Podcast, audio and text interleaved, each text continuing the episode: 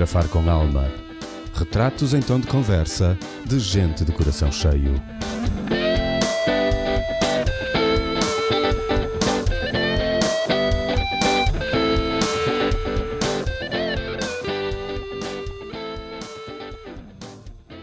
Olá. O meu convidado para a conversa de hoje vive em Lisboa, mas é um adepto fervoroso, mas mesmo fervoroso, do Futebol Clube do Porto. Os nossos caminhos cruzaram-se em 2017 na capital e desde aí, sempre que nos encontramos, eu trago comigo alguma questão à procura de resposta na baratina das minhas emoções. Ele dá formação em inteligência espiritual e já quase me levou à China. Não, não, não é por me deixar os olhos em bico, numa viagem mesmo, mesmo à China. Bem-vindo, meu caro Luís Gonzaga. Olá, Mário. Muito obrigado por teres aqui. Eu é que agradeço a tua a tua resposta positiva ao meu convite e vamos tentar uh, conversar aqui sobre umas coisas interessantes durante uns minutos. Uh, mas para começar, o que é, afinal, inteligência espiritual? Para hum, a gente aclarar um pouco o tema. Então, a inteligência espiritual é, como o nome indica, uma inteligência e que, por ser uma inteligência, significa que é um conjunto de competências que podem ser aprendidas e desenvolvidas por todas as pessoas. Por ser espiritual, significa que é um conjunto de competências que tem a ver com, com os temas das tradições de sabedoria. E o propósito da inteligência espiritual é ajudar-nos a melhorar o nosso funcionamento diário e o nosso bem-estar. E por isso, se houver alguém que gostasse de funcionar melhor e ter mais bem-estar, Desenvolver as competências da inteligência espiritual é algo que poderá ajudar.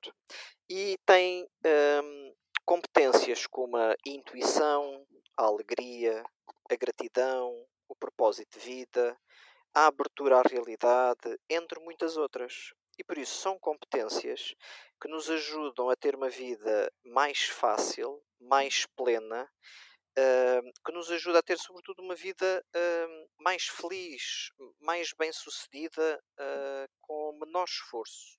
Ok. Ajudei? Sim, sim, sim, eu acho que sim. E claro que vida na sua totalidade, em termos uh, pessoais e em termos profissionais. Andei pelo site da Fulfill e eu percebi que tens isto direcionado para as pessoas como pessoas e para as empresas, para as equipas, para, por isso pronto, ok. A nossa vida é um todo, tem que ser nas duas áreas, senão Sim, não funciona, não é? porque por um lado, por vezes, as empresas fazem muita formação e muitas pessoas eh, têm acesso à formação uh, através das empresas, mas por outro lado, as pessoas que não trabalham em empresas ou em grandes empresas, uh, nós também não quisemos deixar essas pessoas de fora. E nesse caso, uh, temos uma oferta aberta às pessoas que queiram fazer a, a, formação por si só, ou imaginem pessoas que já estão reformadas ou em situação de pré-reforma, ou pessoas que, eh, que estejam desempregadas ou estudantes e por isso temos, tentamos satisfazer todo o público-alvo. Ok. Eu falei no, no teu site, na Fulfill, já agora o site é uh, eh, www.fulfill.pt aconselho-vos a irem lá dar uma volta porque está cheio de informação pertinente eu já comecei, confesso que ainda não acabei, porque realmente tem muita coisa de interesse. Uh, e mais informação sobre o, que, sobre o que tu estás aqui a dizer, não é? Uhum. Uh, inclusivamente, eu percebi que tu tens agora uma formação marcada a começar a 23 de setembro, acho eu, não é? Uh, sim, temos uma presencial a 23 de setembro que, com estas regras da DGS, é muito provável que não se realize. Mas temos uma a começar no dia 9 de outubro, que será online e por isso essa partida irá uh, realizar-se. Por isso, todas as pessoas que queiram aprender um pouco mais sobre inteligência espiritual, por um lado, podem uh, participar apenas num workshop. Uh, ou então podem mesmo fazer a formação que começa no dia 9 de outubro. Ok. Ora, sendo hum, a nossa vida muito apoiada na nossa criatividade diária, é precisa muita criatividade para chegar às pessoas em termos de formação de inteligência espiritual? Uh, eu acho que é preciso uma certa criatividade, sobretudo na forma como se chega, sobretudo mais a nível da linguagem. Porque uma vez resolvida a questão da linguagem, todas as pessoas se identificam com a inteligência espiritual. Porque a inteligência espiritual é algo muito humano. Quando estamos a falar do propósito de vida de alguém, é algo que todas as pessoas, independentemente uh, das suas características, se pergunta qual é o seu propósito de vida, pelo menos em algumas alturas da sua vida. E como tal, se a inteligência espiritual ajuda a que as pessoas saibam qual é o seu propósito de vida, uh, e as pessoas estão à procura para saber qual é o seu propósito de vida, faz todo o sentido uh, esta junção. Por vezes, algumas pessoas não gostam da palavra espiritual. E então temos aqui alguns desafios em termos de linguagem que podem demorar mais ou menos tempo a ser ultrapassado. Claro, claro, ainda há uma, uma ligação muito grande. Tudo o que é espiritual é religião, uma coisa do género, não é? É, e sobretudo, não que a religião não tenha muitos aspectos positivos, mas eu creio que também o grande desafio da religião é uma questão de linguagem.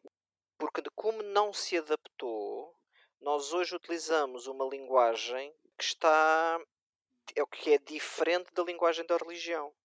E nós não conseguimos aceitar porque não faz sentido. Porque sentimos que é estranho, que hum, não, não, não faz sentido. E como tal, o grande desafio da inteligência espiritual também é um bocadinho esse. Conseguir que a linguagem não seja um obstáculo. Sim, estou a, a, a perceber o que tu queres dizer.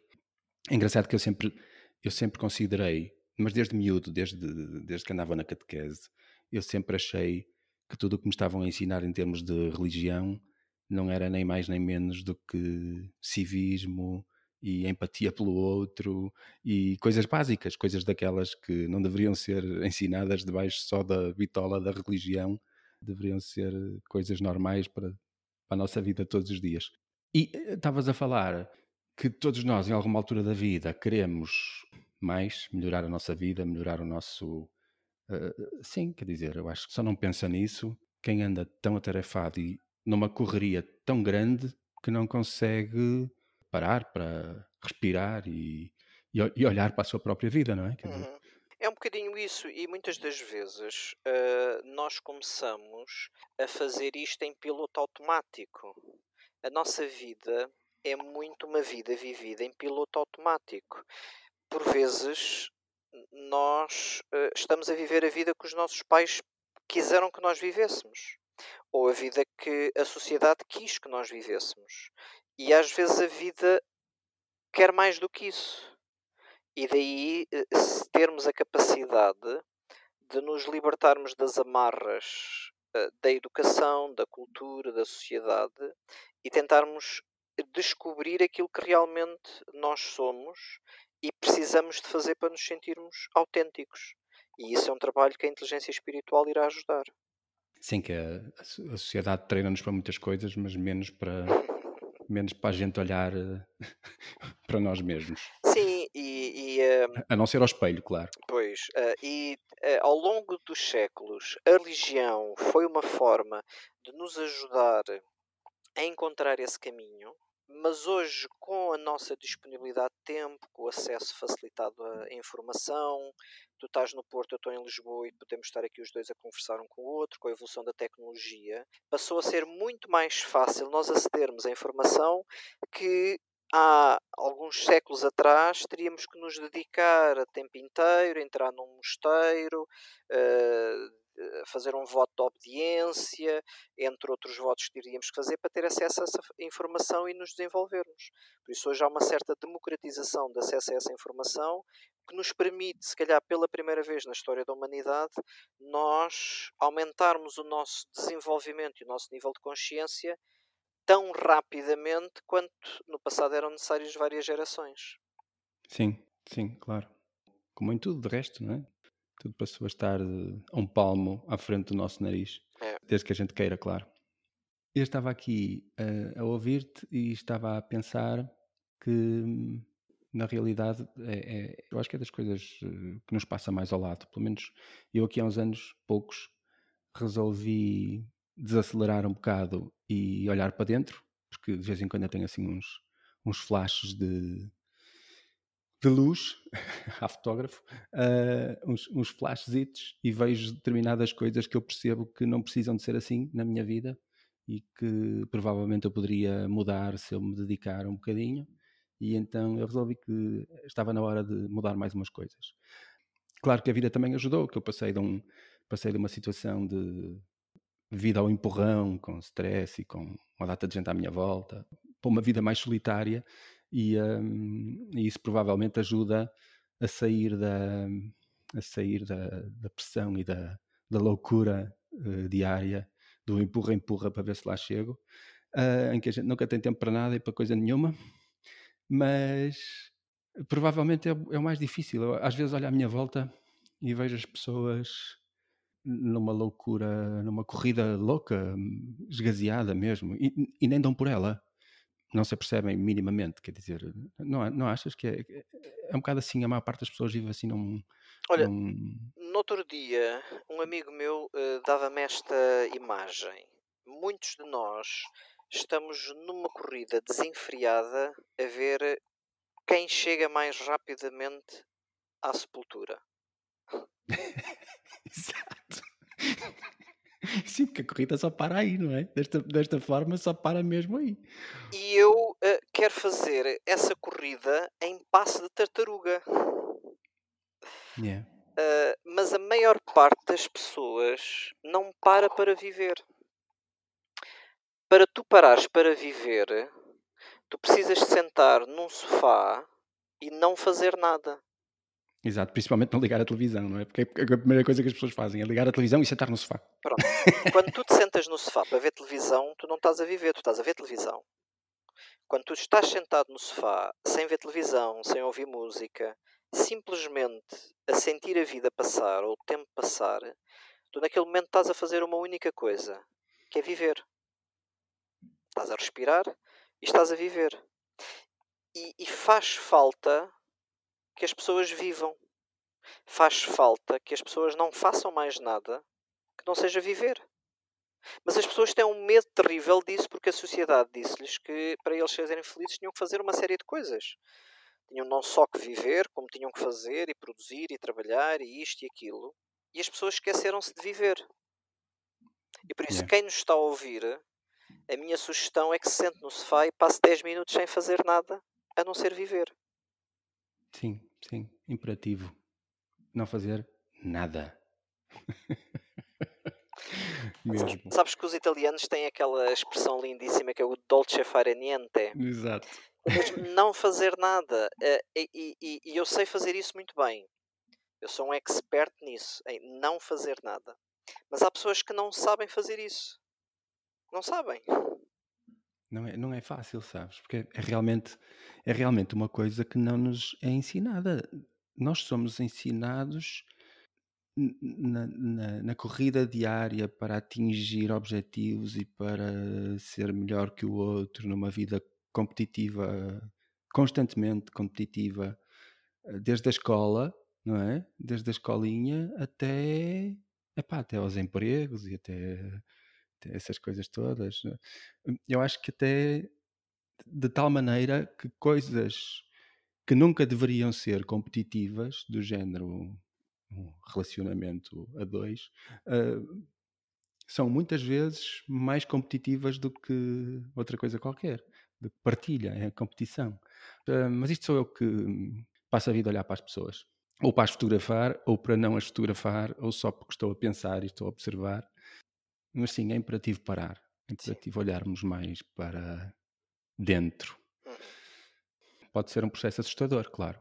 Eu acho que normalmente será um processo assustador. Numa fase inicial, sim, eh, porque aquela pessoa que vive connosco 24 horas, que somos nós próprios, muitos de nós já há muito tempo que não vivem com ela. Há muitos de nós que já não se lembram a última vez que, que falaram com ela, que se relacionaram com ela. E por isso, quando precisam de o fazer, é assustador. Por isso, Sim. a sociedade, em geral, tem uma grande dificuldade em parar. Tem dificuldade. Mas a única forma que tem de, de o fazer é fazendo. Não é pensar como é que se faz. Porque pode haver pessoas que nos ouçam e digam: Ah, como é que deve ser estar sentado no sofá sem fazer nada? Ah, isso deve ser tão bom. Ah, mas eu não consigo. Eu não consigo fazer isso. Não é para fazer, é a mesma coisa quando a pessoa está com dor de cabeça, tem que tomar o comprimido, não vale a pena estar a ler a bula ou a descrição e os efeitos secundários. É tomar o comprimido. Só yeah. tomando o comprimido é que sai a dor. Sim. Pode ler, pode ir para a internet, pode ir ao site do Infarmed, mas aí não vai passar a dor. Só vai passar a dor quando tomar o comprimido, quando fizer o caminho. E só vai perceber o que é isto estar vivo e viver, sentar no sofá sem fazer nada. Este, estes últimos tempos, estes últimos, estes últimos seis meses, em que tantos de nós foram obrigados a parar, e eu confesso que eu levei uns dias para perceber que tinha que parar mesmo e que não fazia mal nenhum. Achas que este parar eh, pode ter ajudado a nossa raça a tomar, alguns de nós com certeza, a tomar outras, outros caminhos, outros, outros rumos? Para algumas pessoas, sim. Uh, infelizmente, para outras pessoas, não. Uh, e, e, faz sentido porque, isto é, pessoas com filhos que de repente se viram uh, presas em casa e passaram de profissionais de 8 ou mais horas por dia numa empresa a continuarem a ser profissionais de 8 ou mais horas por dia numa empresa, a juntar a isso a ser mãe a tempo inteiro, ser empregada a tempo inteiro, ser professora a tempo inteiro, ser uh, educadora de tempos livres a tempo inteiro, ser a, e de repente uh, esquece lá ter tempo para si. Não há tempo para sentar no sofá. Mal havia tempo para dormir, e por isso eu sei que o estado de emergência, a pandemia, foi terrível para algumas pessoas, sobretudo pessoas que tinham filhos pequenos. Então eh, eu nem, nem quero uh, viver ou ter a experiência do que é que aquelas famílias numerosas com 5, 6, 7 filhos, como é que foi de repente ninguém sair de casa deve ter sido terrível, digo eu. Porque de repente estas crianças têm que assistir a aulas, têm que fazer trabalhos de casa, estão habituadas a sair para ir jogar a bola e na altura ninguém ia sair. Deve ter sido mesmo muito complicado. Não significa que não haja outras pessoas que pudessem sair de casa. E pessoas que viviam sozinhos ou viviam só com outros adultos, mesmo que sejam com filhos, mas já à idade adulta, é diferente. E esses sim tiveram tempo a pensar na vida. Houve pessoas que perderam os empregos, houve pessoas que reduziram drasticamente a sua atividade profissional e que foi uma boa altura para repensar a vida e perceber o que é que existe na minha vida que eu não preciso e está na altura de eu deixar partir e o que é que eu não tenho na minha vida e gostava de ter. E por isso as crises, já quando foi a crise financeira 2010, 2011 e a chegada da Troika, fez com que muitas pessoas tivessem que repensar coisas que tinham e que não sentiam, ou melhor, pensavam que sentiam falta e agora que tinham que abdicar sentiam-se mais felizes. E por isso estes momentos uh, são momentos muito importantes para nós podermos fazer isso. O que é que eu quero da minha vida? Como é que eu quero viver? E por exemplo, ainda é a altura das pessoas se perguntarem: será que eu quero passar a minha vida sem poder abraçar os meus amigos ou não? Será que eu quero passar a minha vida a ir às compras e partir do princípio que estas pessoas têm uma doença contagiosa que me pode infectar ou quero continuar a ser um bom samaritano e ajudar as pessoas? Como é que cada um de nós quer viver a sua vida e quais são os valores que cada um de nós quer ter na sua vida? E isso é uma reflexão que nós precisamos de fazer agora. Sobretudo para quem tem filhos, que exemplo nós queremos dar aos filhos? Que os filhos devem partilhar os seus brinquedos porque faz sentido o valor da partilha ou que, os, que as crianças não devem partilhar os brinquedos porque isso pode transmitir doenças. É porque aquilo que nós ensinarmos aos nossos filhos vai ter impacto na próxima geração, daqui a 20 anos.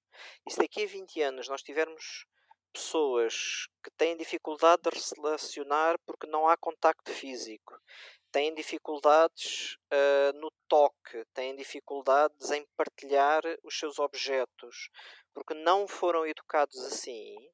Se calhar nós vamos ter outro tipo de problemas que não se resolvem uh, estando fechado duas semanas em casa. Sim, sabes que hum, no outro dia falava nisso com alguém. Uh, eu acho que passamos as últimas, sei lá, a última década, diria eu, mais um bocadinho talvez, a treinarmos a aproximação e de repente Uh, Estão-nos a dizer, agora vocês não podem mais dar abraços, nem partilhar coisas, né? tenham lá calma, porque senão vão, andar a transmitir doenças. Sim, estava-te estava a ouvir e isto, isto, é um regredir, sim. Depende da quantidade, do, do, da duração desta informação oficial que nos obriga a, a ficar quieto. Eu, eu, eu sou sincero, uh, há dias que eu penso A e há dias que eu penso B, uh, não consigo ter uma não consigo ter uma ideia clara sobre uma coisa que não é minimamente clara com a informação uh, dispar que a gente recebe Sim. quase diariamente. Eu acho que o mais importante é as pessoas utilizarem o método científico e terem um juízo crítico sobre aquilo que veem e ouvem na comunicação social. Não que não haja um problema de saúde, há, mas há. Eu acho que a paranoia do medo afetou muito mais portugueses do que o vírus em si. Há pessoas que não saem à rua sem máscara, há pessoas que não tocam nada sem a seguir desinfetar as mãos, há pessoas com graves problemas de saúde por excesso de desinfetante nas mãos, e há pessoas numa paranoia que alteraram completamente a sua vida, não se permitem a jantar com amigos. E há coisas muito mais importantes do que isso. Eu lembro-me que na Idade Média havia voluntários que iam tomar conta dos leprosos, iam ajudar os leprosos.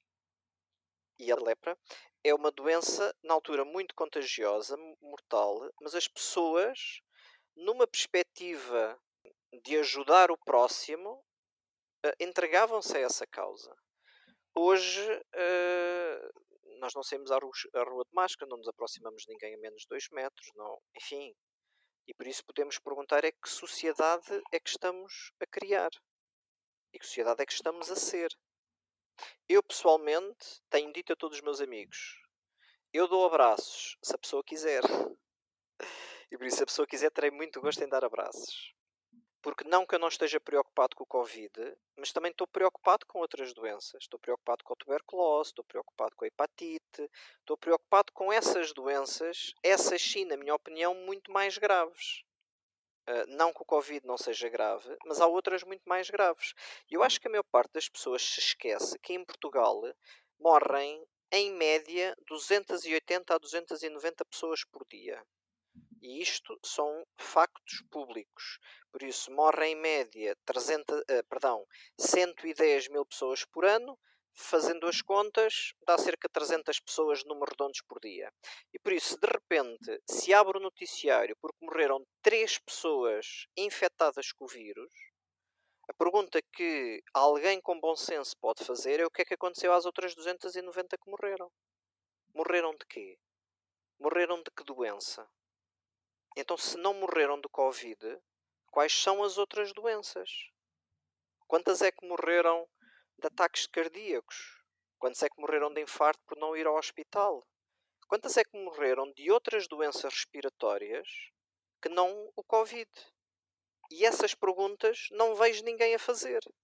Continuo a ouvir que os noticiários se noticia que morreram duas pessoas com Covid mas não se diz quais serão os sintomas dela, não se diz qual é a idade dela.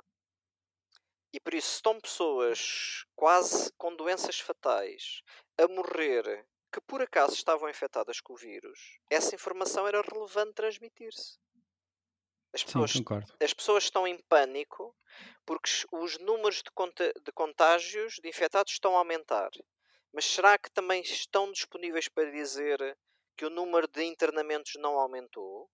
Que o número de pessoas nos cuidados intensivos não aumentou, é que nós parece que nos esquecemos que quando começámos a fazer o confinamento e o estado de emergência é porque não podíamos apanhar o vírus ao mesmo tempo.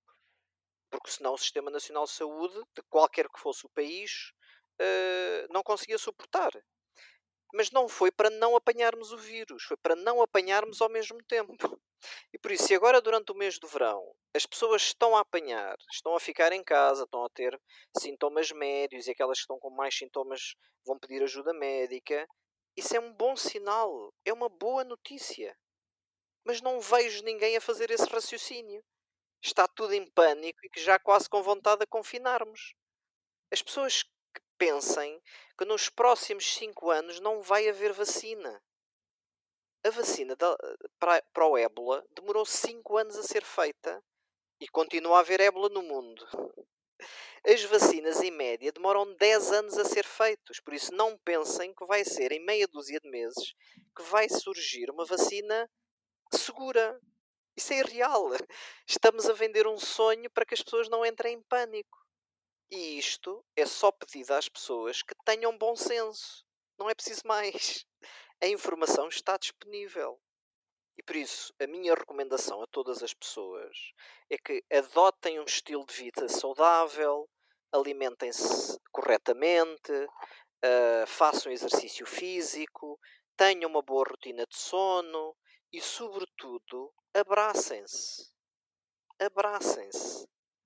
Porque o abraço ajuda a reforçar o sistema imunitário.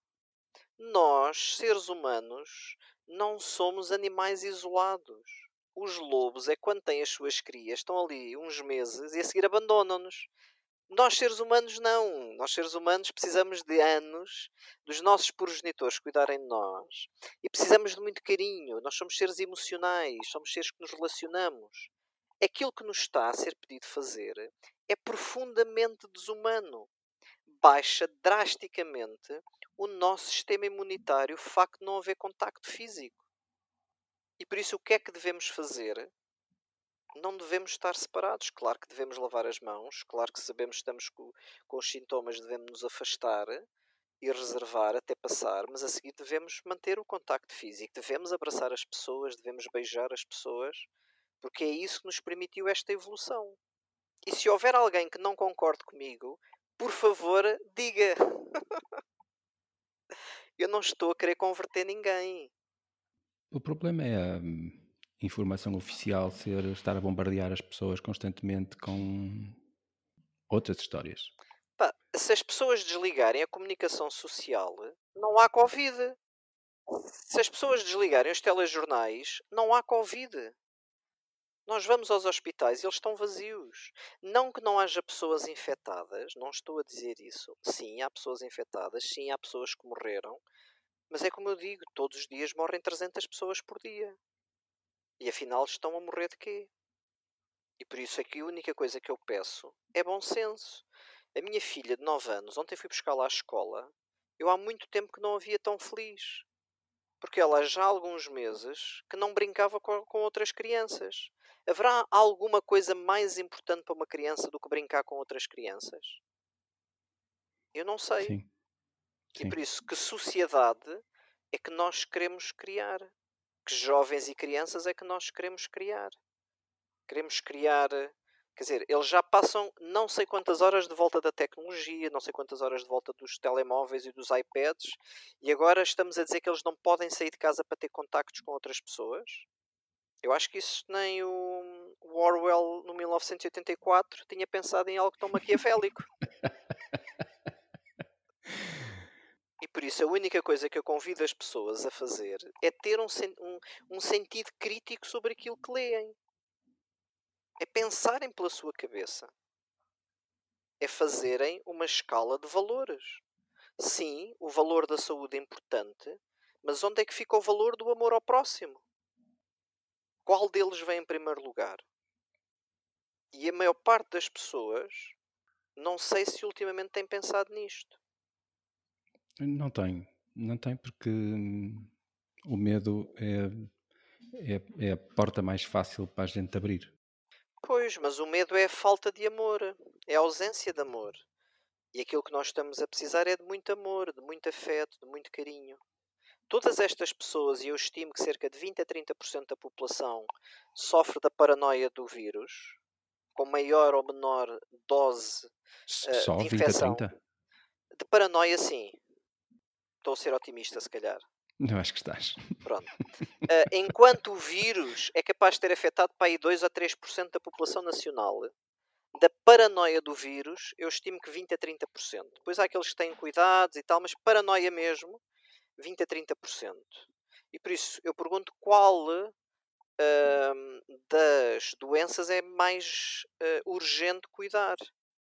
Qual das doenças de saúde mental é que nós vamos começar a resolver?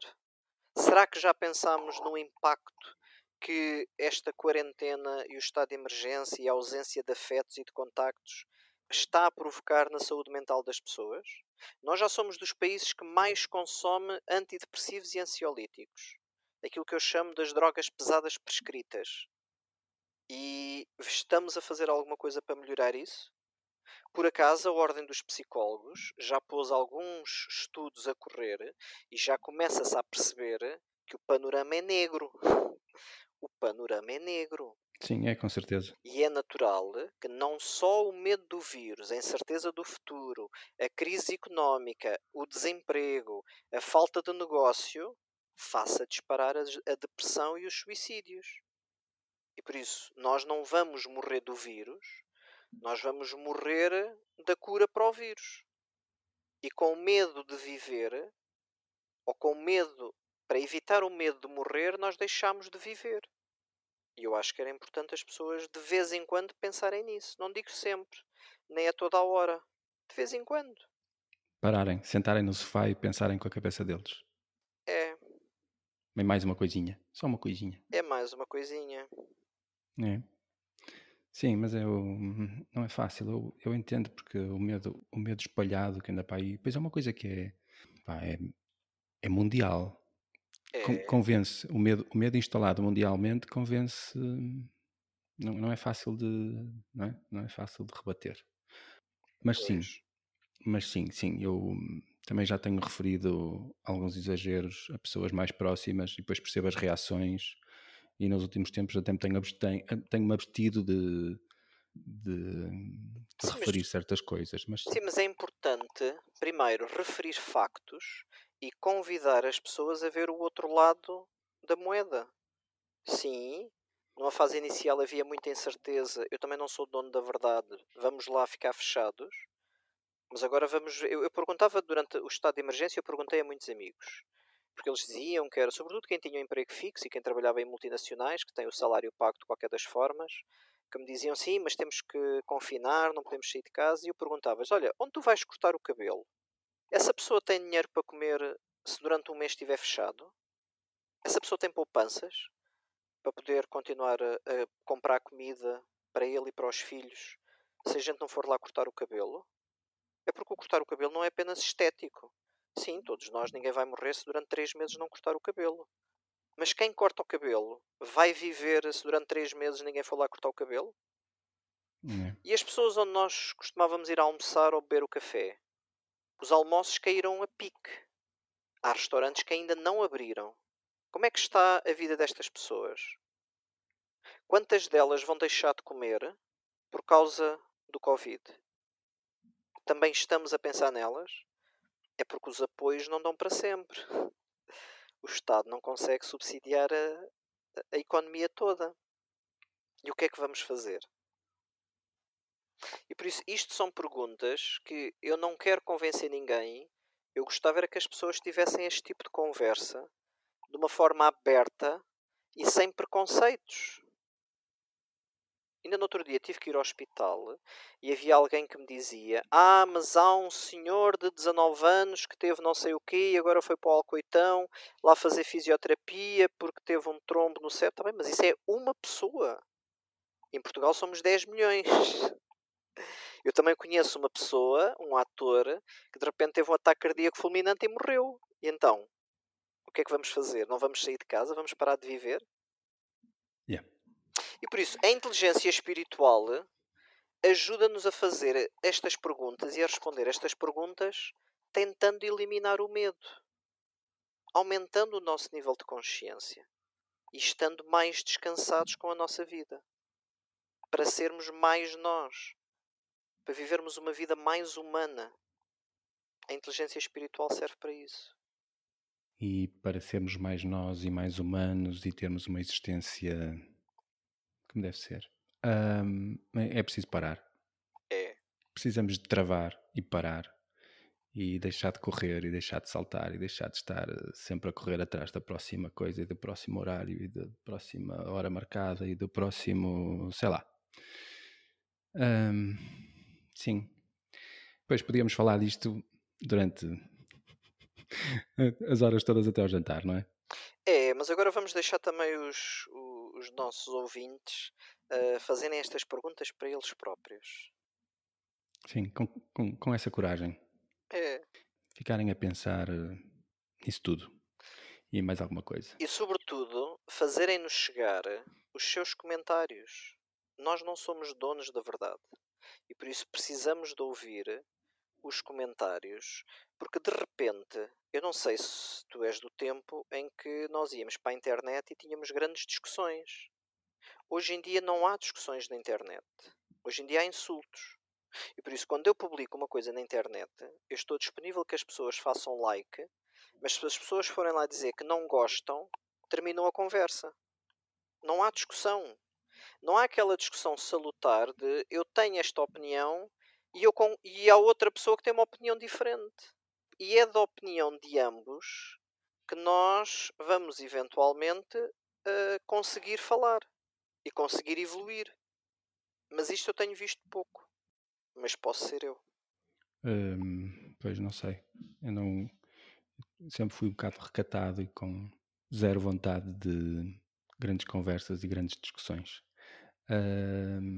Produtivas, mas eu não Nunca, nunca foi muito o meu, nunca foi muito o meu género. Por isso eu, eu, não, eu não ia de certeza para a internet uh, em altura nenhuma da vida uh, discutir coisas com ninguém. Mas nem, nem na internet, nem pessoalmente. Não, não faz parte do meu. Uhum. Do, da, da, minha, do, meu, do meu ser cá dentro. Uh, mas isso seremos o que seremos. Agora,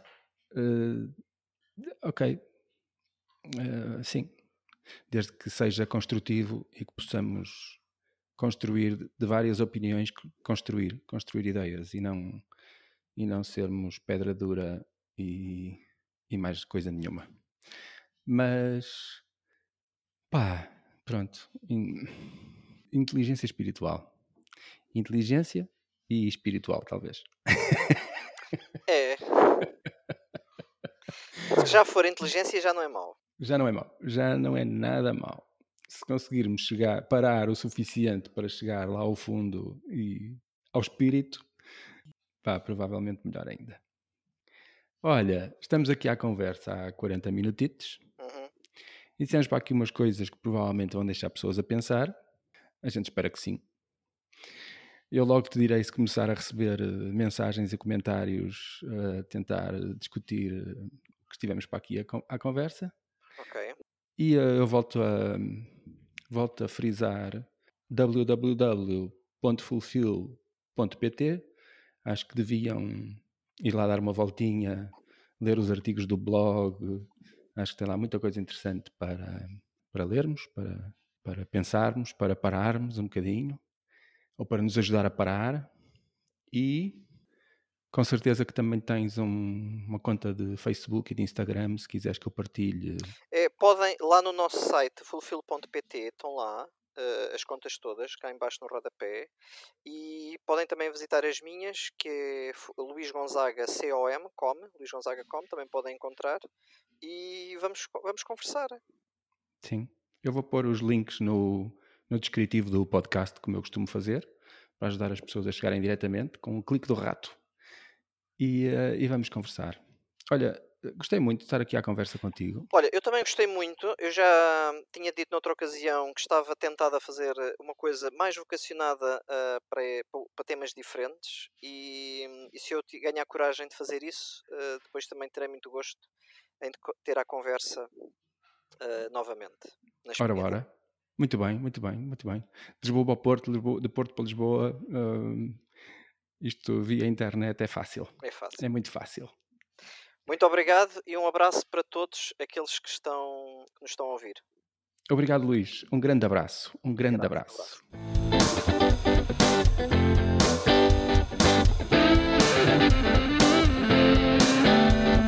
Fotografar com alma. Retratos em tom de conversa de gente de coração cheio.